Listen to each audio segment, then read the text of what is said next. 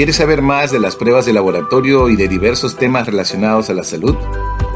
En este podcast conocerás más del mundo de la medicina de laboratorio y de sus profesionales. ¿Deseas unirte a esta comunidad de habla hispana? Soy Luis Figueroa y mi visión es que te sumerjas al conocimiento científico de la medicina de laboratorio. Bienvenido a mi podcast. Disfrútalo.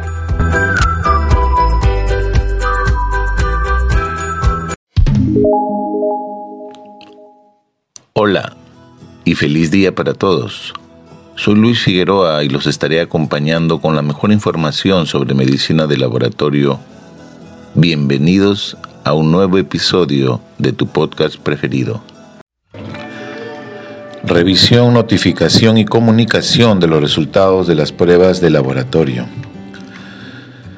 Los sistemas de salud se están rediseñando para ser más seguros, eficientes, eficaces, oportunos, equitativos y centrados en el paciente.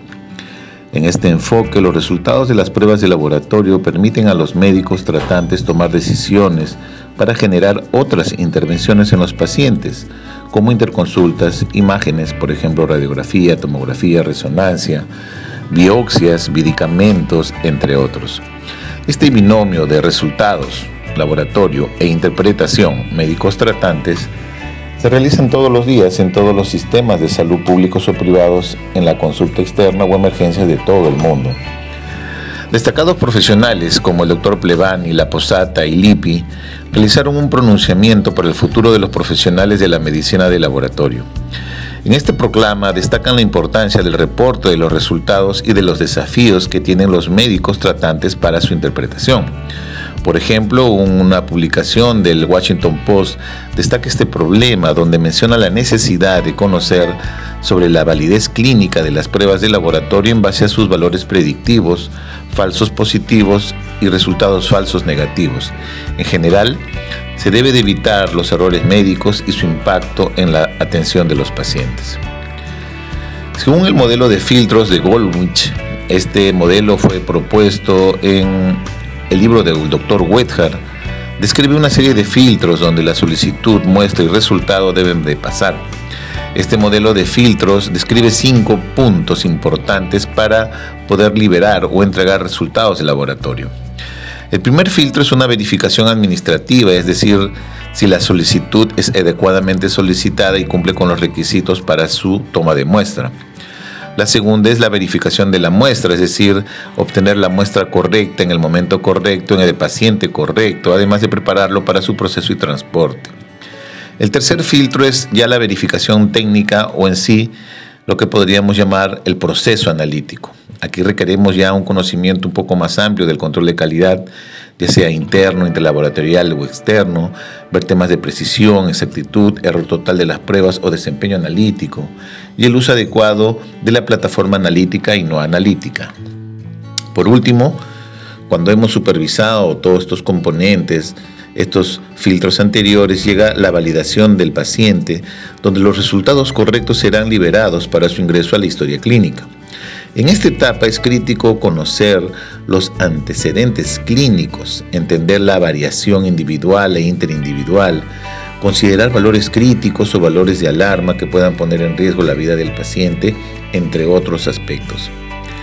En esta parte es importante entender que las competencias de un médico para ver temas semiológicos o clínicos, para ver los antecedentes del paciente, para hacer una correlación clínica laboratorial es fundamental debido a que tendrían una mayor comprensión sobre la historia clínica del paciente.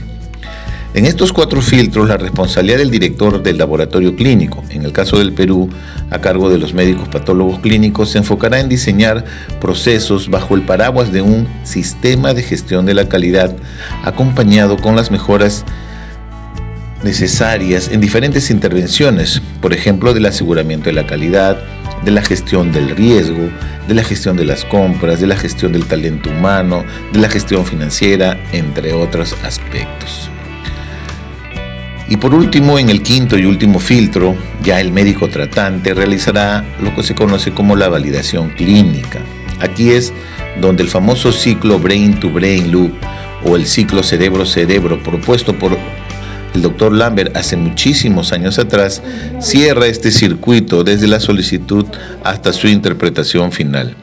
Aquí el paciente recibirá el tratamiento correcto basado en resultados correctos. Hace poco, una revisión bastante interesante, un artículo publicado ya en español denominado Revisión, Notificación y Comunicación de los Resultados de las Pruebas de Laboratorio, eh, destaca todas estas partes del proceso posanalítico y su gestión correcta, basados en la norma ISO 15189, en específico de sus apartados 5.7, 5.8 y 5.9. Aquí en este artículo bastante detallado se traslada a los profesionales implicados de la medicina del laboratorio la importancia de ver todas estas actividades comprendidas en esta parte sustancial del proceso posanalítico dentro de los laboratorios clínicos.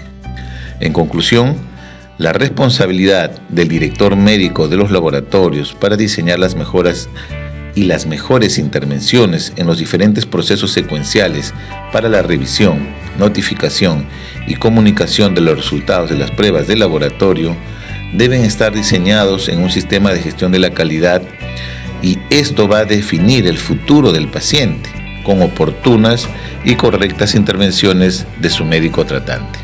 Muchas gracias. Hasta aquí llegamos con este episodio Feliz fin de semana para todos, cuídense y bendiciones para todos. No olvides que el hombre nunca sabe lo que es capaz hasta que lo intenta. Gracias. Gracias por escucharme y te invito a que continúes siguiendo los episodios en mi podcast. Nos vemos hasta un próximo episodio. Cuídate.